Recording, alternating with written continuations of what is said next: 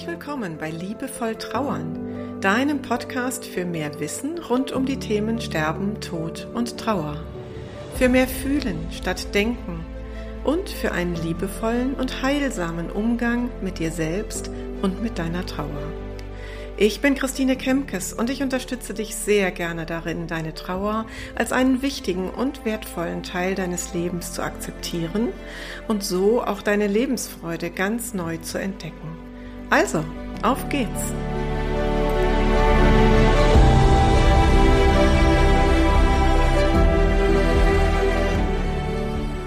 Die heutige Episode dreht sich um ein Gefühl, das in unserer Gesellschaft ganz besonders verpönt ist, nämlich der Neid.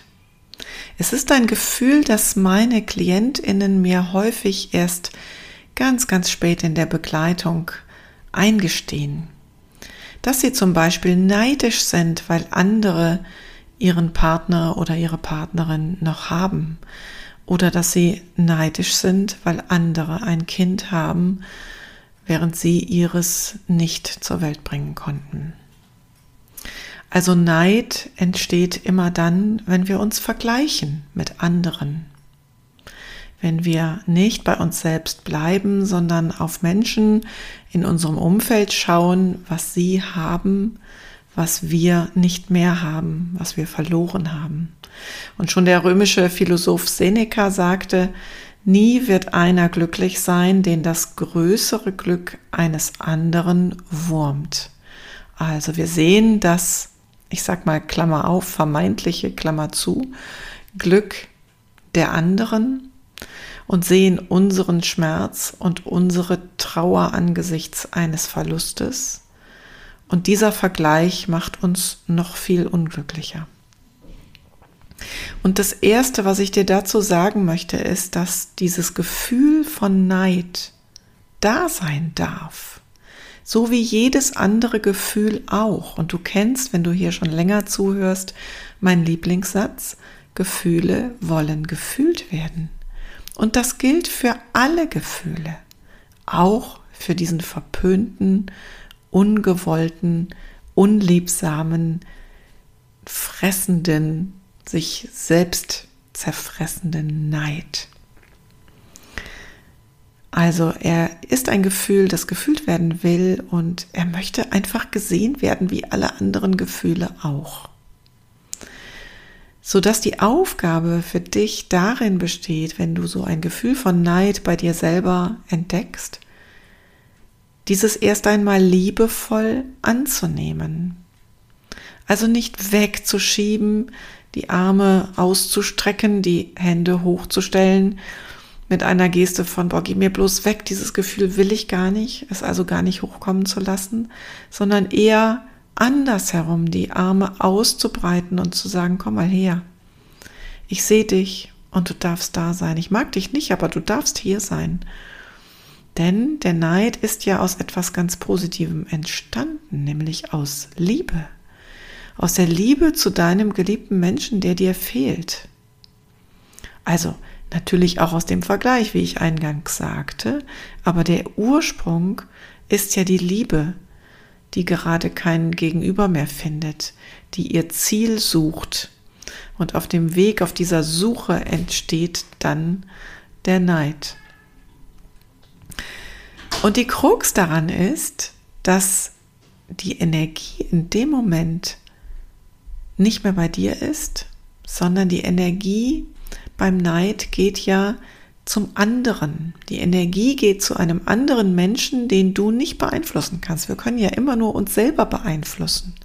Und deswegen ist das so wichtig, dass du möglichst versuchst, beim Fühlen dieses Neids wieder bei dir anzukommen und bei dir zu bleiben, damit du die Energie dorthin geben kannst, wo du etwas beeinflussen kannst. Ja, und insofern ist meine Bitte an dich bei diesem Thema, dass du dich wirklich darin übst, ganz liebevoll mit dir selbst zu sein. Nimm dich erstmal selber in den Arm, ganz feste, drück dich und nimm dich an mit allem, was da ist. Also mit der Liebe und mit dem Neid. Mit der Liebe und mit deiner Trauer. Mit deiner Hoffnungslosigkeit und mit deiner Zuversicht. Also nimm alles an, was da ist. Unser Leben ist doch bunt und besteht aus so vielen Facetten und nicht nur aus der einen Facette. Und dann ist meine zweite Bitte an dich, achte auf deine Bedürfnisse, denn hinter diesem Neid steckt ja ein Bedürfnis, nämlich, und das kannst du für dich selber durchdeklinieren, ne, was das für dich ganz persönlich ist. Also es könnte das Bedürfnis sein, heil zu werden, vollständig zu sein. Es könnte auch noch mal die Erinnerung daran sein, wirklich zu akzeptieren, dass dein geliebter Mensch tot ist. Das ist ja so schwierig. Wenn du ähm, meine Episoden Nummer 002 und 003 über die sechs Notwendigkeiten der Trauer gehört hast.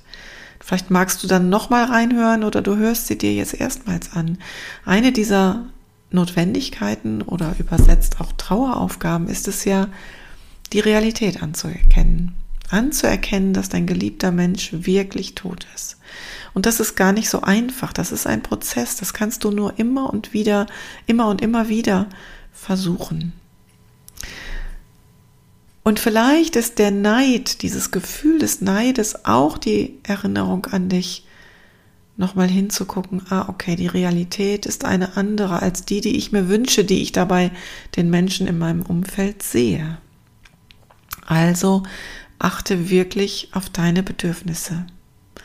Und dann gilt das, was ich ganz häufig schon sage, lass das Gefühl durch dich hindurch fließen. Es wird auch wieder aus dir herausfließen.